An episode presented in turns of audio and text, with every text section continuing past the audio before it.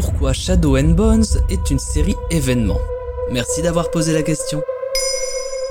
Après le carton Game of Thrones qui fête ses 10 ans cette année et l'annonce de la série inspirée du Seigneur des Anneaux par Amazon, la plateforme Netflix était bien obligée de chercher sa propre série de fantasy ambitieuse et fédératrice. The Witcher c'est bien, mais elle en veut encore plus. Alors peut-être que sa nouvelle carte, sortie ce vendredi 23 avril 2021, Shadow and Bones, la saga Grisha, saura combler ses attentes. Mais saura-t-elle combler les nôtres? Et ça sort d'où cette histoire encore? De l'imagination de l'autrice américaine Lake Bardugo, dont Shadow and Bones était le premier livre publié. C'était en 2012, et depuis, elle n'a pas chômé vu qu'à ce jour, la trilogie Grisha s'est vue accompagnée de son préquel Six of Crows, un véritable carton. Sa saga est publiée dans plus de 22 pays et y a trouvé 4 millions d'acheteurs. Elle a même reçu un prix au Comic Con en 2019 pour l'ensemble de son œuvre. Œuvre qui s'est vue louer pour son casting de personnages ni bon ni mauvais, mais quand même attachant, la richesse de sa mythologie ou la complexité de son univers. Mais oui, mais ça raconte quoi?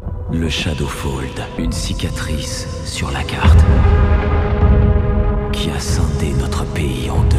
Dans une ère post-industrialisation, dans un pays déchiré en deux par un mur de ténèbres peuplé de créatures vénères sur lequel on envoie de la chair à canon, on compte sur les Grishas, des sortes de magiciens chimistes. Cette armée est même considérée comme l'élite magique du pays de Ravka. Évidemment, Alina, l'héroïne, fait partie de la pâture, mais elle a elle aussi un pouvoir. Sauf que vous vous en doutez, le sien, il est mieux que les autres et il intrigue les grands de ce monde. Rajoutez un casse digne d'Ocean's Eleven, des intrigues de cours, des bateaux volants, des fusils contre des pouvoirs magiques, le tout à la sauce Dickens dans une esthétique Russie des tsars début 19e, pas pour rien que la série s'est tournée en Hongrie, et on commence à pouvoir s'amuser. Bref, la promo et les journalistes le martèlent, cette série a la réalisation soignée et destinée au succès, et annoncée, rien de moins, comme le nouveau Game of Thrones. Et alors que vaut cette comparaison? C'est vraiment comme Game of Thrones? Bah pas vraiment, en leur principal point commun, c'est d'être toutes les deux des œuvres de fantasy. Mais la fantasy, c'est large. À partir du moment où nous sommes dans un monde imaginaire, on parle de fantasy. Harry Potter, c'est de la fantasy. Est-ce que ça en fait une bonne suggestion pour un fan de Game of Thrones? Bref, de plus, contrairement au livre de George R.R. Martin,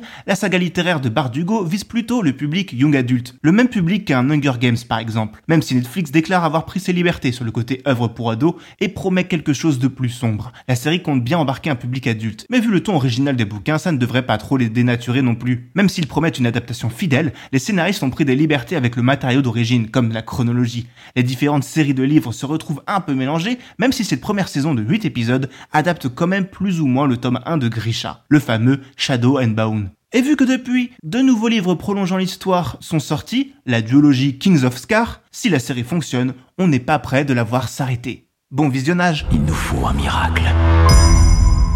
Maintenant, vous savez. En moins de 3 minutes, nous répondons à votre question.